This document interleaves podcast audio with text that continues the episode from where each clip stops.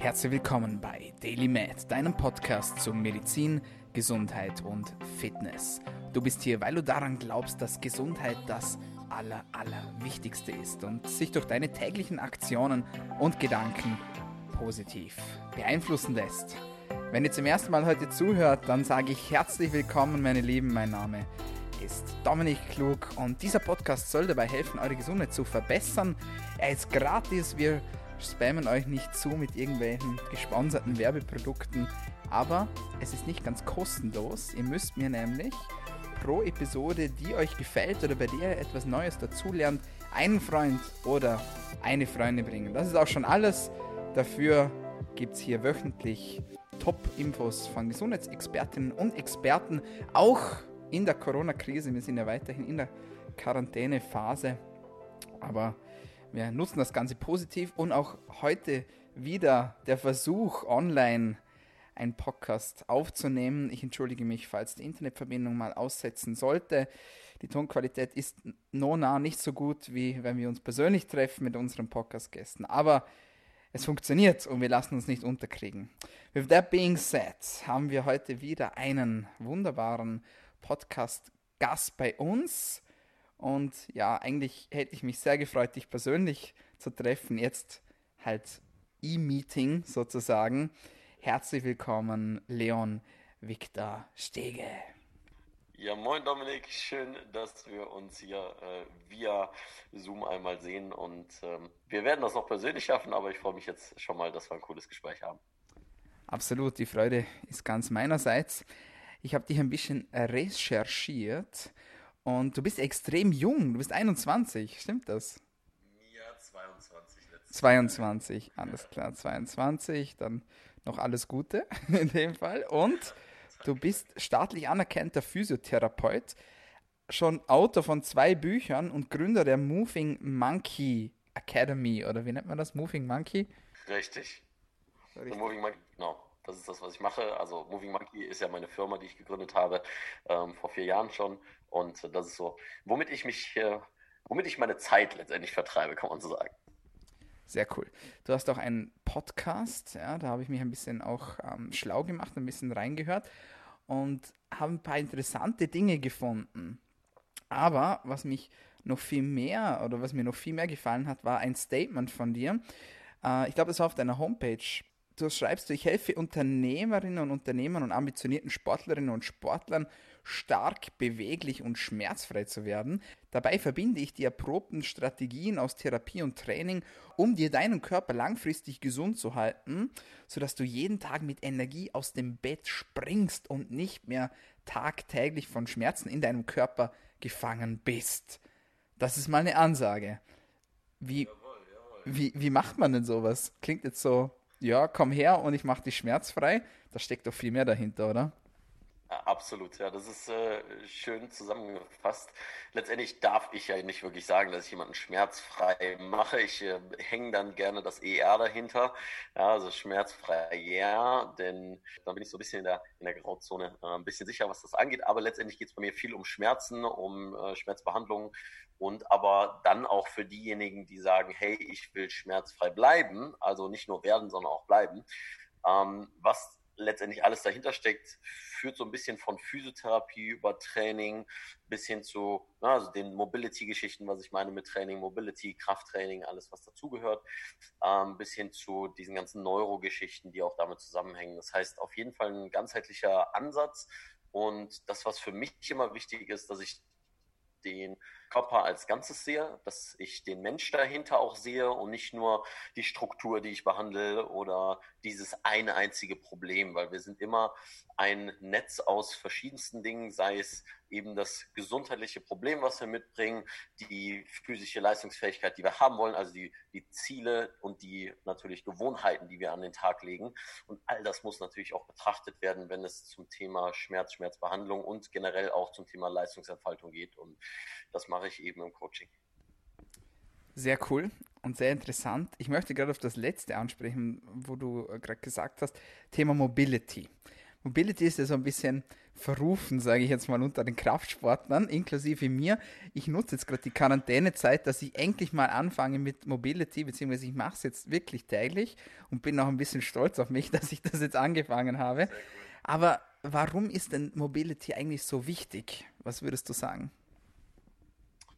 Nun, also erstmal vielleicht zur Definition, was Mobility eigentlich bedeutet oder wie ich es definieren würde, ähm, wie ich es auch in meinem zweiten Buch Calisthenics X Mobility oder X steht für Meets, ja, Meets Mobility geschrieben habe, ähm, dass Mobilität definiert wird aus einem hohen Bewegungsausmaß plus Kraft und Koordination. Das heißt, mhm. wir haben immer die Verbindung mit Kraft, weil wir können nicht sagen, dass wir hingehen und eine Bewegung machen, die kraftlos ist. Also vielleicht, dass du dich kraftlos fühlst, aber wir haben immer eine Relation zur Kraft, sei es die zur Schwerkraft. Und so sollte dann auch unser Training gestaltet sein.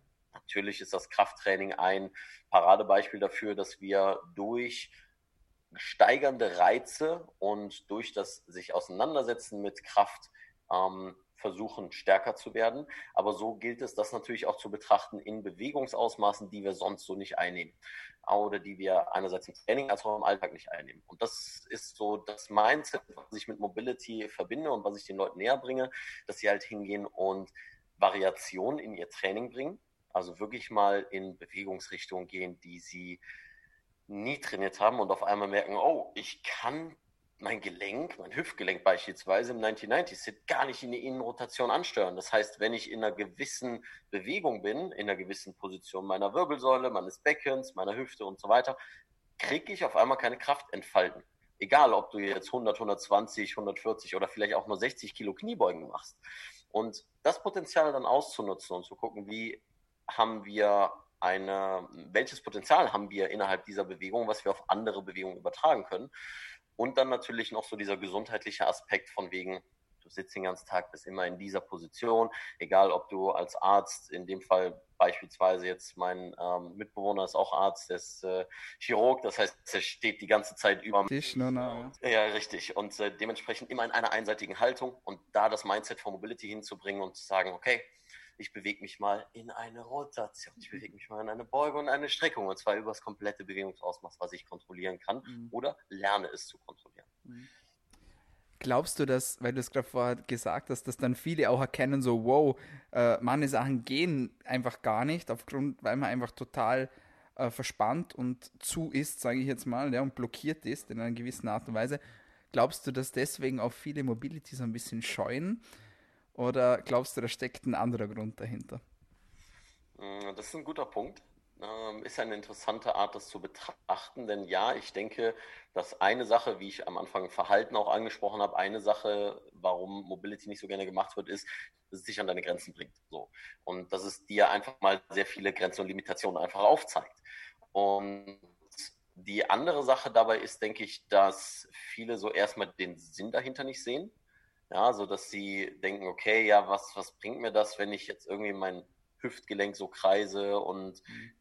was bringt das, wenn ich im 90-90 Sitz sitze, ich will doch in der Kniebeuge besser werden, oder was bringt das, wenn ich an der Wand stehe und hier meine Schulter bewege und da sage ich auch immer wieder, ihr müsst Mobility als Konzept nehmen und nicht als Protokoll. Mhm. Also wenn du es als Protokoll nimmst und sagst, ich mache immer nur das hier drei mal fünf oder drei mal zehn und das sorgt dafür, dass meine Schulter besser wird, dann ist das äh, zu sehr limitiert auf so und so muss ich Mobility ausführen. Ja?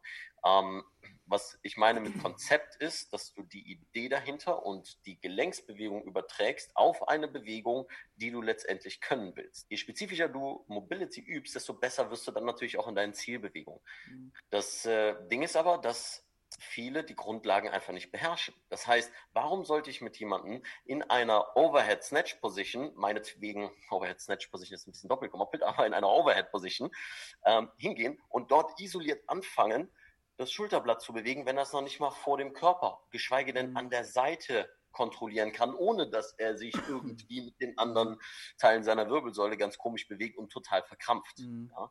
Mhm. Also Basis ist das Fundament jeglicher Grundlagen, sage ich immer gerne von der Basis der Mobility-Übung auszugehen, das zu kontrollieren, dich dort besser zu machen und das dann übertragen auf das, was du letztendlich können willst. und an dieser Stelle, meistens schon kurz vorher, scheitert es, dass die Leute genau diese Basis nicht beherrschen, weil wer mal basic, finden alle immer langweilig, aber das ist mhm. eigentlich das Gold, was du brauchst, mhm. um dich dann auch letztendlich zu verbessern. Mhm. Also sozusagen Step by Step zum Erfolg und auch mit kleinen Schritten anfangen und jetzt gerade, wenn man diese Overhead, wie heißt das genannt? Overhead Snatch Position? Ja, Overhead Position einfach nur. Also Überkopf, Überkopfbeweglichkeit quasi oder eine Überkopfposition.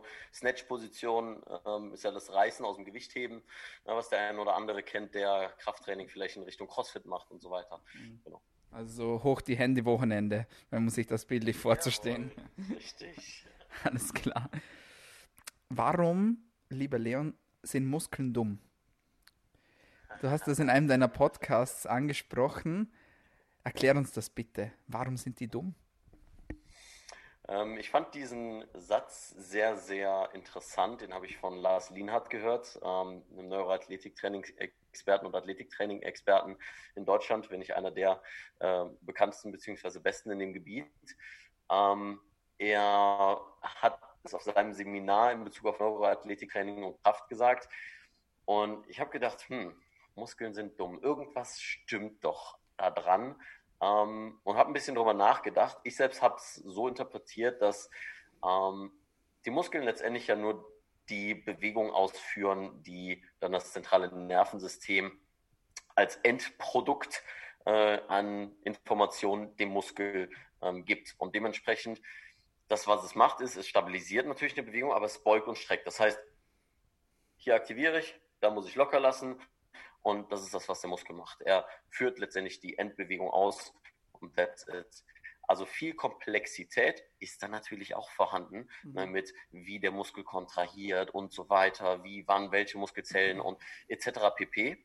Ähm, nur im Bezug auf Bewegung an sich passiert ja die Hauptarbeit, wenn man das so sagen kann, erstens im Gehirn und zweitens mhm. passiert sie rein mechanisch in den Gelenken. Mhm. Und wenn wir uns die Gelenke angucken, alleine von Rezeptordichte und so weiter ähm, und über die ähm, Funktionsweise dessen uns mal bewusst werden, dass wir die Gelenke kontrollieren müssen, statt immer nur Muskeln aufzubauen, dann kommen wir dahin, dass wir merken, okay, irgendwie schaffe ich es nicht, mein Knie innerhalb des Squats irgendwie, also in der Startposition beispielsweise, einzeln isoliert anzusteuern, ohne dass meine Hüfte ganz komische Bewegungen macht oder mhm. ohne dass ich maximal verspanne und irgendwie die Muskeln anspanne. Das heißt, was ich mit dieser Idee vermitteln will oder warum ich diesen Satz dann auch äh, in den einen Post geschrieben habe, ist, sich wirklich darauf zu fokussieren, die Gelenke isoliert bewegen zu können und bewegen zu lernen, statt sich immer auf dieses ästhetische Bild, was wir im Sport- und im Fitnessbereich haben, zu fokussieren, weil es sind ganz, ganz viele Leute, die sehen auf einem Instagram-Post super aus, aber können sich absolut beschissen bewegen. Ja, haben kein Gefühl für irgendwelche Bewegungen. Ja, und das ist wunderbar, wenn dann dein Bizeps ein 50er Arm ist. Okay, aber wenn du dich nicht mal mehr hinterm Rücken kratzen kannst, dann frage ich mich, hilft dann der Bizeps da wirklich? Ja? Oder brauchst du vielleicht mehr Innenrotation in der Schulter und ne? Oder Außenrotation oder was auch immer. Also letztendlich sich auf die Funktion zu fokussieren und dafür brauchen wir erstmal auch eine gute Basis an Gelenksansteuerung und das äh, ist letztendlich das mit diesem provokativen Satz sehr, sehr gut vermittelt. Sehr cool. Also das gefällt mir sehr gut und das ganze Konzept auch, weil man erstens sieht, okay, hinter Bewegung steckt so viel mehr dahinter. Und der Körper ist einfach auch ein riesiger, komplexer Organismus. Und wenn wir uns bewegen, dann brauchen wir erstens mal, wie du richtig gesagt hast, das da oben, ja, das Gehirn. Das ist das eine. Und andererseits brauchen wir natürlich Muskeln und wir brauchen auch eine gewisse Kraft, ja. Aber wir brauchen auch Gelenke, die die Kraft übertragen. Und wir brauchen dann noch die Sehnen dazu und die Faszien, ja. Und alles, was dann noch ringsherum so stabilisiert. Und wie du auch gesagt hast, es hilft nichts, wenn man nur eine Komponente davon trainiert und die anderen dann irgendwann auf der Strecke bleiben. Also gefällt mir sehr gut das Konzept. Ja, dieses Problem des äh, Spezialisten einfach. Ne? Wir sind alle irgendwo Spezialisten, sei es in unserem beruflichen Kontext als auch eben im sportlichen Kontext, weil umso mehr wir nach einer ähm, Perfektion von einer Bewegungsausführung streben oder wir an mehr Leistungsfähigkeit in einem bestimmten Bereich streben, desto mehr spezialisieren wir uns. Das Problem aber dabei ist natürlich, je mehr wir uns spezialisieren, desto mehr müssen wir fallen lassen, damit wir auch wirklich gut in dem einen Bereich werden. Und ich sehe es halt immer wieder, dass Leute sich so sehr spezialisieren, dass sie absolut dysfunktional auf allen anderen Ebenen werden. Also nicht nur im Sinne von, sie sind exzellent in dieser einen Sache, mhm. sondern sie sind auf der anderen Seite so exzellent hier, dass sie sowas von inkompetent auf der anderen Seite werden. Mhm. Und das, finde ich, sollte immer irgendwo einen gewissen Trade-off haben. Ähm, vor allem, wenn wir uns mit dem Thema Gesundheit auseinandersetzen, weil Spezialisieren und Gesundheit schwierig zu mhm. Ja. Ja. Also man muss das Ganze einfach als Gesamtkonzept sehen, so wenn ich das richtig verstanden habe. Wie ist das jetzt, wenn ich jetzt das alles so mache, wie du das sagst, und ich sehe mich als Gesamtkonzept und ich trainiere meine verschiedenen Seiten und ich mache Mobility und ich habe Kraft und ich weiß genau, wie ich mit meinem Hirn meine Muskeln ansteuern kann, kann ich dann Verletzungen vorbeugen? Oder würdest du sagen, nee, funktioniert nicht? Ähm, das ist eine schöne Frage. In unseren Calisthenics Meets Mobility Workshops habe ich einen Teil, da spreche ich explizit über Verletzungen und ein ganz klarer äh, Satz, den ich ganz am Anfang fallen lasse, ist, du kannst Verletzungen nicht verhindern. Also Thema Prävention ist schwierig. Du kannst aber das Risiko minimieren, dich zu verletzen. Du kannst halt viele Dinge an vielen Variablen schrauben, die dazu führen könnten, dass du dich verletzt. Thema Disbalancen in der Muskulatur, Thema ähm, Ansteuerung für gewisse Bereiche, Thema wie, ähm, wie sehr hältst du deine Belastung und Belastbarkeitsbalance, äh, wie sehr hältst du Belastung und Belastbarkeits Belastung und Belastbarkeit in der Balance, mhm. meine Güte. So. ähm, und da hinzugehen und zu verstehen, okay, es gibt einfach mehr Faktoren, die ich beachten muss, damit ich erstmal wirklich so, ein, so eine Grundlage habe dafür, dass ich mich nicht verletze. Dahin müssen wir uns erstmal begeben und erstmal daran denken, dass es echt mehr ist als äh, wie stark bin ich in Bewegung X, Y und Z, weil das, was wir ja häufig machen im Training, sind geradlinige Bewegungen, die immer nur einem einer gewissen Bewegungs, äh, in einer gewissen Bewegungsebene ablaufen. Und dann gucken wir uns den Alltag an und sehen, hm, irgendwo ist da ein Mismatch. Das, was ich im Training mache, hat irgendwie kaum Übertrag zu meinem eigentlichen Alltag. Vielleicht Sachen wie einen Kreuzheben und ich trage was und ich mache Step-Ups und es ist Treppenlaufen. Aber was ist, wenn du mal ausrutschst? Was ist, wenn du dir mal kurz den Fuß umknickst, den Bordstein nicht gesehen hast? Was ist, wenn es draußen ein bisschen gefroren ist und du auf einmal in einen halben Spagat rutschst? Hast du das trainiert? Wenn du es nicht trainiert hast, hohes Risiko, dich zu verletzen. Und äh, dementsprechend halt mehr auf diese Sachen auch mal einen Augenmerk zu legen, als immer nur, oh, ich muss jetzt äh, 100 Kilo Bank drücken.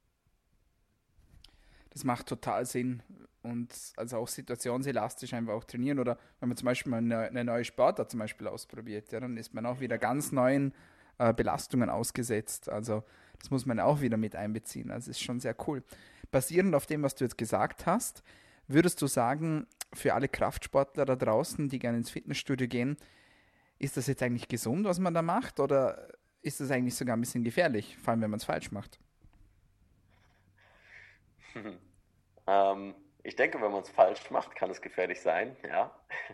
ähm, da ist halt die Frage, was ist falsch, was ist richtig. Ne? Und das ist so eine, eine große äh, Frage, die sich, glaube ich, jeder stellt mit richtiger Bewegungsausführung und so weiter.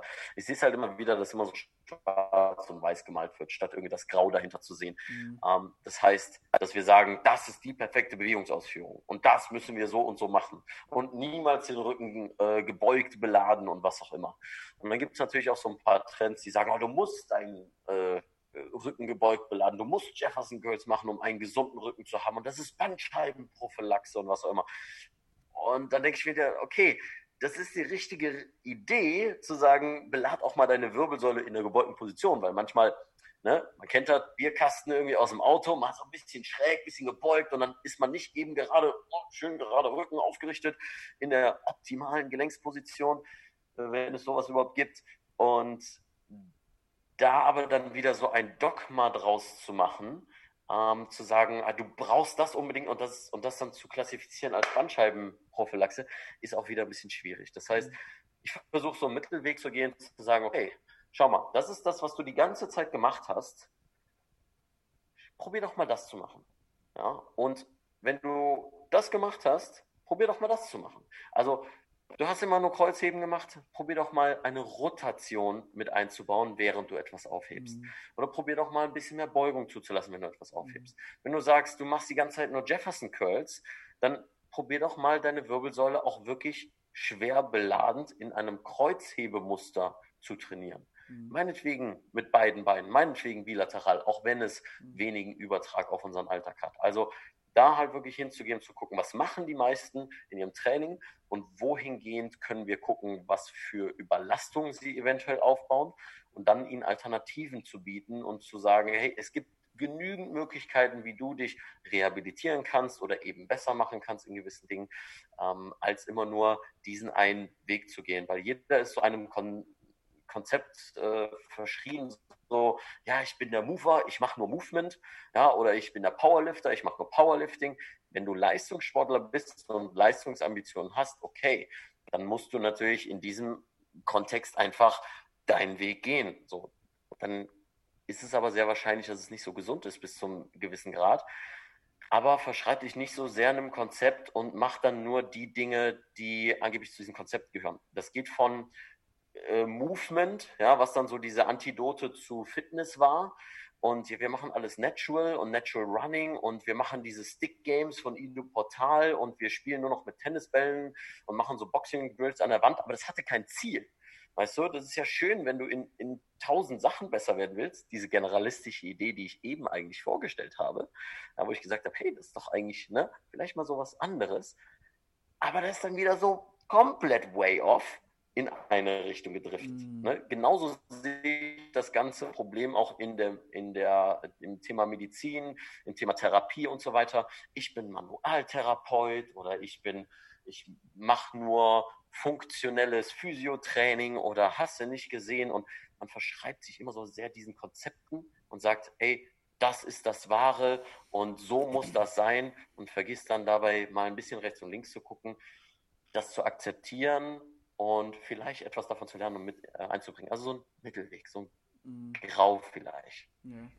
Also ja, genau, Mittelweg, aber auch irgendwie so das Ganzheitliche wieder zu sehen, oder? Irgendwie, das, das wäre eigentlich wichtig, oder? Gerade wenn es um Gesundheit geht. Und darum geht es ja auch hier im Podcast. Einfach auch facettenreich, oder? Sein und facettenreich trainieren und aber auch die Mobility mit einbeziehen. Ich glaube, dann hat man eigentlich, äh, ja, dann ist man ganz gut aufgestellt, würde ich sagen. Ja, denke ich auch. Also wenn der eine oder andere jetzt vielleicht, ähm, der zuhört, sagt so, äh, Leon, ja, aber ich kann dich jetzt so, so zu gar nichts zuordnen, was durchaus passieren kann. Ne? So dieses, du sagst Generalist, aber dann sagst du Generalist wieder scheiße. Du sagst Spezialist scheiße, aber du sagst ja, ich soll Spezialist trainieren. What the heck, was willst du jetzt eigentlich von mir? Ja. Ne? Genauso auch beim Thema Therapie und Training. Ja. Ähm, ich, ich würde es folgendermaßen zusammenfassen für diejenigen, die so ein bisschen irritiert sind. Ähm, weil das war ich auch lange. Ja? Ich bin von dem einen Extrem zum anderen und dann wieder hier und dann wieder hier. Und ich finde nach wie vor immer noch meinen Weg. Ja? Ähm, aber das, wie ich es für mich so ein bisschen angehe, ist zu sagen, ich setze mir gewisse Ziele, körperliche Ziele, beruflich jetzt mal aus, aus, außen vor gelassen, aber körperliche Ziele, Leistungsfähigkeit, ähm, die ich irgendwie ausprägen will. Und gucke aber, dass ich etwas als Supplementierung mache, ähm, wie ich das Ganze ein bisschen abrunde. Das heißt, okay, ich mache momentan viel, wenn wir jetzt mit Corona wieder ne, in die Fitnessstudio dürfen, ich mache relativ viel Gewichtheben. Das jetzt schon für eine ganz lange Zeit, weil, mhm. also für anderthalb Jahre in etwa. Ähm, und verbinde das Ganze so ein bisschen mit Gymnastics und Calisthenics. So, das sind sehr, sehr viele bilaterale Bewegungen. Also immer mit beiden Armen drücken, mit beiden Armen ziehen, ähm, mit, mit beiden Beinen irgendwas wegdrücken und so weiter. Also baue ich um diese Übungen äh, viele einbeinige Übungen dazu und ein paar Rotationsbewegungen, weil ich das einfach in dem Haupttraining, in den Hauptzielbewegungen, die ich verbessern will, nicht drin habe. Ich aber weiß, das brauche ich einfach. Das braucht mein Körper, auch wenn es mich nicht hundertprozentig in dieser Zielbewegung besser macht. Aber lieber brauche ich etwas länger, um zu diesem Ziel zu kommen, wie einem, ähm, man nennt das Stalder Press. Also ich sitze auf dem Boden mit gespreizten Beinen und drücke mich dann hoch bis in den Handstand. Mhm das ist kein Problem, sondern ich sitze halt am Boden mit Beidspreiz, ja, beide Beine zur Seite, Hände kommen so zwischen meine Beine, ich drücke mich dann hoch und ohne Schwung zu nehmen, ziehe ich meine Beine quasi nach oben, bis ich dann im Handstand bin. Meine Beine, äh, meine Arme bleiben die ganze Zeit auf dem Boden. Ne, das ist ein Stalder Press beispielsweise. Würde ich super gerne lernen. Brauche ich halt sehr spezifische Übung für. Ähm, genauso ist das, dass ich gerne mal 200 Kilo Knie beugen würde oder mal 150 Kilo Clean and Jerk können, können möchte. Ähm, manche Übungen, die ich um mein Training dazu baue, bringen mich nicht unbedingt direkt dahin. Aber sie bringen mich dahin, dass ich meinen Alltag gut äh, überstehe, dass ich den Meniskusschaden, den ich durch Fußball bekommen habe, der nicht operiert war, dass der einfach ähm, schmerzfrei bleibt. Und dann brauche ich lieber ein bisschen länger dahin zu kommen und weiß aber, dass es für mich ein bisschen gesünder ist, als zu sagen, Hardcore jetzt durchballern und dann habe ich irgendwann mehr Probleme. Mhm. Aber 200 Kilo Kniebeuge, wow, okay, schön. Was würdest du jetzt sagen, wenn wir nochmal zum Thema Mobility zurückkommen? Wann sollte man das jetzt eigentlich machen? Oder also vorm Sport, oder vorm Workout sozusagen, vorm Workout, nach dem Workout, dazwischen drin ist es komplett egal. Ähm, ich habe irgendwann mal gehört, dass man direkt danach nicht quasi Stretching zum Beispiel machen soll, ähm, weil äh, das quasi den, den Abtransport von den Schadstoffen verhindert, äh, der quasi während dem Workout entstanden ist. Was ist da dein Zugang dazu? Ähm, auch da gehe ich quasi so ein bisschen ähm, den Weg zu sagen, also Mobility hatte ich ja am Anfang definiert, aber nochmal so die Abgrenzung zum statischen Dehnen, es ist halt immer aktiv. Mobility definiert sich eigentlich immer aus Aktivität. Sei es, dass du irgendwie ein Gelenk bewegst, währenddessen du in einer Stretch-Position bist beispielsweise, oder dass du versuchst, das ein bisschen mit Gewicht zu beladen. Ähm, letztendlich, was ich vorm Training immer mache, erstmal meinen Körper an sich bewegen, also wirklich nur zu gucken, okay, ein bisschen Wirbelsäule bewegen, ein bisschen mal die Arme über Kopf bringen, mich ein bisschen hinhängen, ein bisschen im Squat Zeit verbringen. Mhm. Das Ganze so circa fünf Minuten, einfach so ein Durchbewegen, sodass einfach mein, mein Herz-Kreislauf-System so ein bisschen nach oben fährt, ähm, meine Gelenke ein bisschen mehr ähm, versorgt werden und dann gehe ich halt sehr, sehr spezifisch in eine Übung. Also wirklich hinzugehen, ich will eine Kniebeuge machen, dann mache ich was in der Kniebeuge, mache ich Drills in der Kniebeuge. Ich will heute zum Beispiel viele Klimmzüge machen, dann hänge ich mich an die Stange und mache dort ein wenig Mobility. Ähm, und gucke, dass ich das sehr, sehr spezifisch dann aufbaue. Das sollte nicht länger als 15 bis 20 Minuten dauern, sonst bist du irgendwann mal kaputt vom Mobility-Training, hast keine Kraft fürs eigentliche Training. Was ich dann äh, danach mache, ist hinzu, ja, ich hatte wirklich Leute, die dann gesagt haben, Leon, Mobility voll geil. Ich mache mich 60 Minuten vorher warm. Ich so.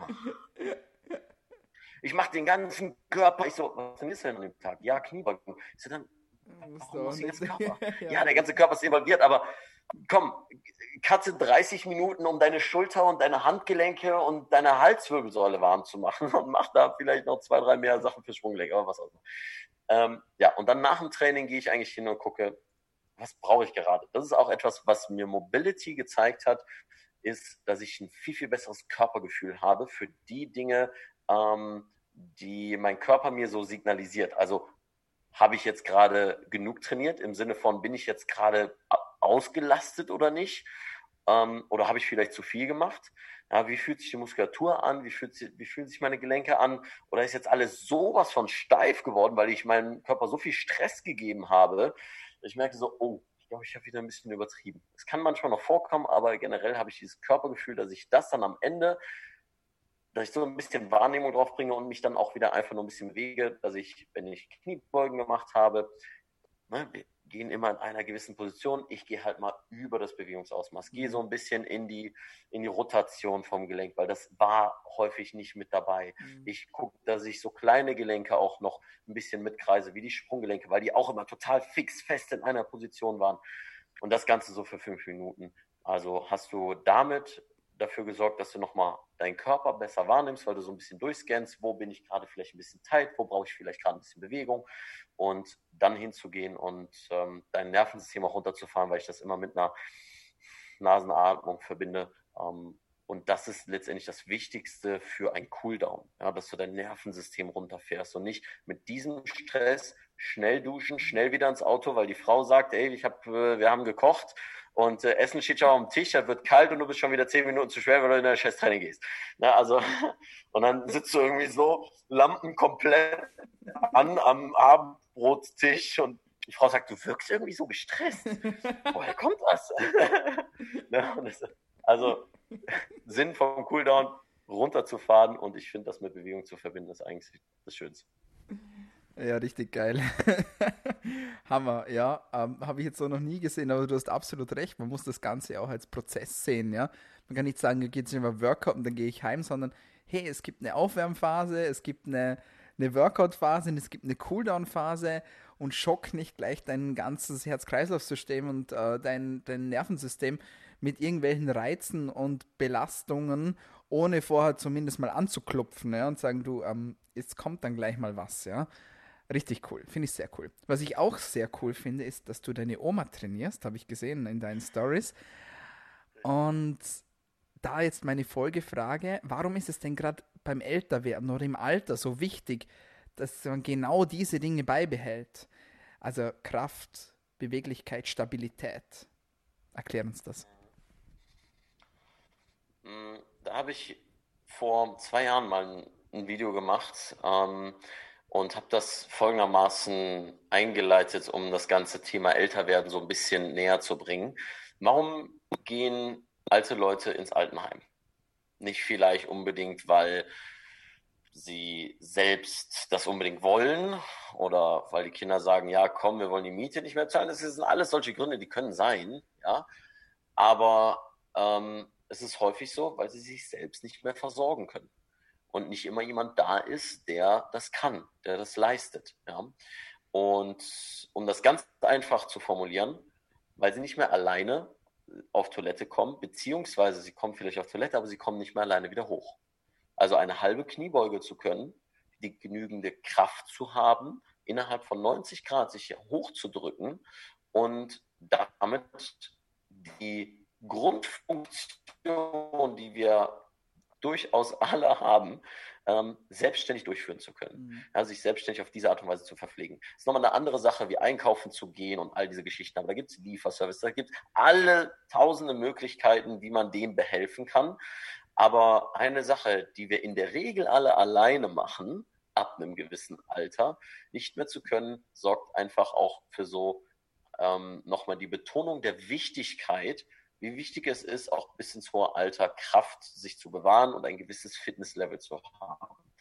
Ähm, und ich finde, Selbstständigkeit, das, ne, das sage ich auch natürlich auch als Selbstständiger in dem Fall, ähm, für mich ist äh, diese Freiheit zu haben, selbst zu entscheiden, selbst machen zu können, physisch auch leistungsfähig zu sein, viele Dinge zu machen und zu erleben, ähm, eines der wichtigsten Güter, die ich habe, weil warum werden oder warum sind viele alte Leute depressiv?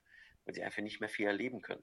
Weil sie nicht mehr, hier im Hintergrund ist ein Bild von, ähm, von Island, wie ich hier so im äh, Handstand auf so, einem, auf so einem Stein stehe. Ähm, warum spreche ich das gerade an? Weil als wir dort waren, war ich zusammen mit meiner Freundin, mit Monique, ähm, mit der ich auch die Calisthenics Meets Mobility äh, Reihe gegründet habe und das Buch zusammengeschrieben habe.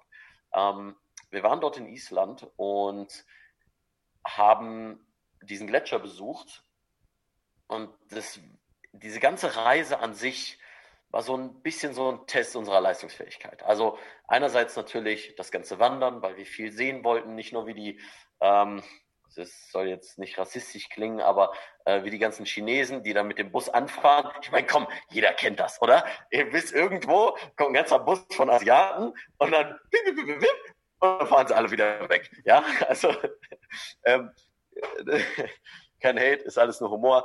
Ähm, und äh, die fahren dann zum Wasserfall, ja, machen ein Foto vom Wasserfall, gehen vielleicht einmal diesen Weg hoch, ja, diese 150 äh, Stufen um oben auf dem Wasserfall, machen einmal ein Foto von unten und dann gehen sie wieder runter. So, und du konntest halt an einem Wasserfall wirklich drei Stunden, also wir sind literally drei Stunden nur geradeaus gelaufen nur geradeaus. Und es wurden immer weniger Menschen, die ne, um uns herum waren. Mhm. Das heißt einerseits das Physische, was wir wirklich können mussten, von Ausdauer, von die, der Kraft unserer Beine und ähm, dann aber auch diese Belastungen und Strapazen, die wir natürlich hatten, von wegen Zelt rein und raus und dann ist unser Zelt komplett nass geworden und weil es ein altes Zelt war, konnten wir es nicht auspacken, weil es hat immer weiter geregnet. Das heißt, es war dann irgendwann gammelig, wir konnten es wegschmeißen und durften in einem VW Polo pennen. Und man weiß, wie groß ein VW Polo ist und wir waren zu zweit. Gut, ich bin zum Glück nicht so groß, aber ähm, trotzdem, wenn zwei Leute, die um die 1,73 äh, und 1,60 sind und dann ein VW Polo ist nicht so geil. Das heißt, da die Beweglichkeit zu haben, ist durchaus hilfreich. ja, also, ne? also das ist das, was ich meine. So. Allein diese, dieser Test der Leistungsfähigkeit auf so vielen verschiedenen Ebenen, der, der Flug dahin, die Autofahrt, die zum Teil drei Stunden mussten wir ein Stück lang fahren, weil da gab es erstens nichts zu sehen, keine Halteplätze, keine Campingplätze.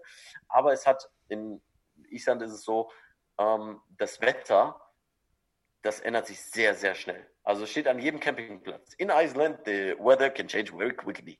Und es ist wirklich so, dass auf dieser ein, nee, dreistündigen Autofahrt wir alles hatten. Sonne, Regen, Hagel, Schnee, äh, Windböen, die das Auto an die Seite gedrückt haben, an den Straßenrand. Also wirklich alles. Und ähm, da dann auch wach zu bleiben, konzentriert zu bleiben, ähm, trotzdem noch irgendwie die Schönheit der Landschaft zu sehen und doch noch zu genießen, dass man dieses, die, diesen Urlaub halt machen kann, finde ich, du beraubst dich halt so vieler schöner Dinge, die du erleben kannst. Und das hat nicht immer nur mit Reisen zu tun. Allein diese Aufmerksamkeit zu haben, die du nur hast, wenn du auch wirklich in einem Körper bist, der gesund ist. Weil jeder kennt das. Du bist krank, ja, und auf einmal der ganze Körper, ich bin's keine Lust, irgendwas zu machen. Ja, nicht mal Bock, Netflix zu gucken. Weißt du, du nimmst dir ständig vor, diese Serie oder dieses Buch zu lesen und dann bist du krank, hast Zeit, ja, hast aber gar keine, gar keinen Bock mehr, weil mhm. alle deine Sinne sagen, nee, ich muss mich ausruhen. Mhm. So. Und in diesem Modus sind so viele Menschen da draußen, und deswegen sagte ich am Anfang das Zitat, was du sagtest, nicht mehr eingespannt zu sein, nicht mehr gefangen zu sein in dem Schmerz vom Körper, sondern alles erleben zu können. Weil wenn du nicht mehr auf diesen Schmerz fokussiert bist, dann kannst du deinen Fokus auf ganz viele andere Dinge richten und auf die Schönheit, die dir das Leben bietet und diese Möglichkeiten, die dir das Leben bietet. Mhm. Und ich finde, das ist die Grundmotivation, warum ich die Dinge mache, die ich mache und äh, warum alte Menschen ähm, auch die sich ein Fitnesslevel bewahren sollten, weil sie dann auch glücklicher sterben. Wow, das waren jetzt viele Infos, aber sehr cool, sehr beeindruckend auch das Beispiel jetzt mit Island und äh, in Verbindung auch mit den alten Menschen bin ich ganz bei dir. Lieber Leon, wo kann man dich denn online finden? Für alle, die noch mehr von dir haben wollen. Oder Sie haben jetzt schon genug, der hat genug geredet. Alles klar, das reicht mir. nee, danke.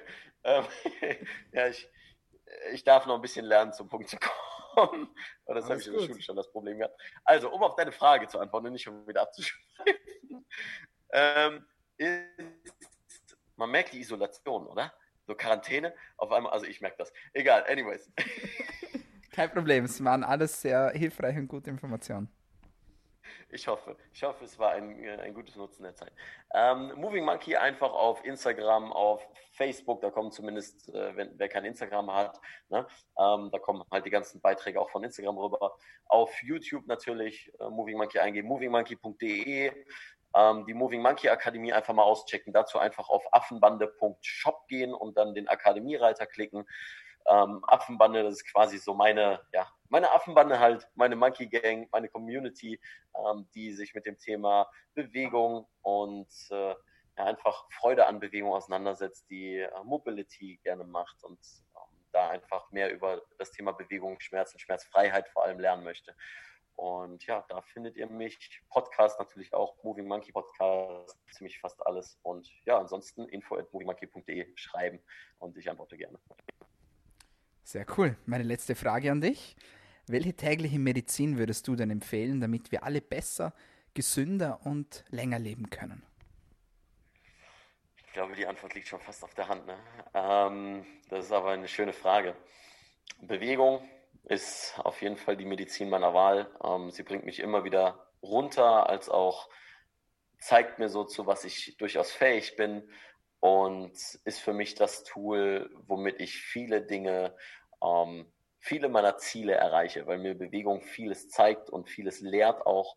Und dementsprechend, wenn man sich regelmäßiger bewegt, als nur der Weg zur Arbeit oder zum Schreibtisch vom Auto hin und zurück, dann wieder nach Hause oben auf die Couch, ähm, ein bisschen mehr Bewegung einzubauen. Man braucht dazu nicht viel und dementsprechend Bewegung auf jeden Fall.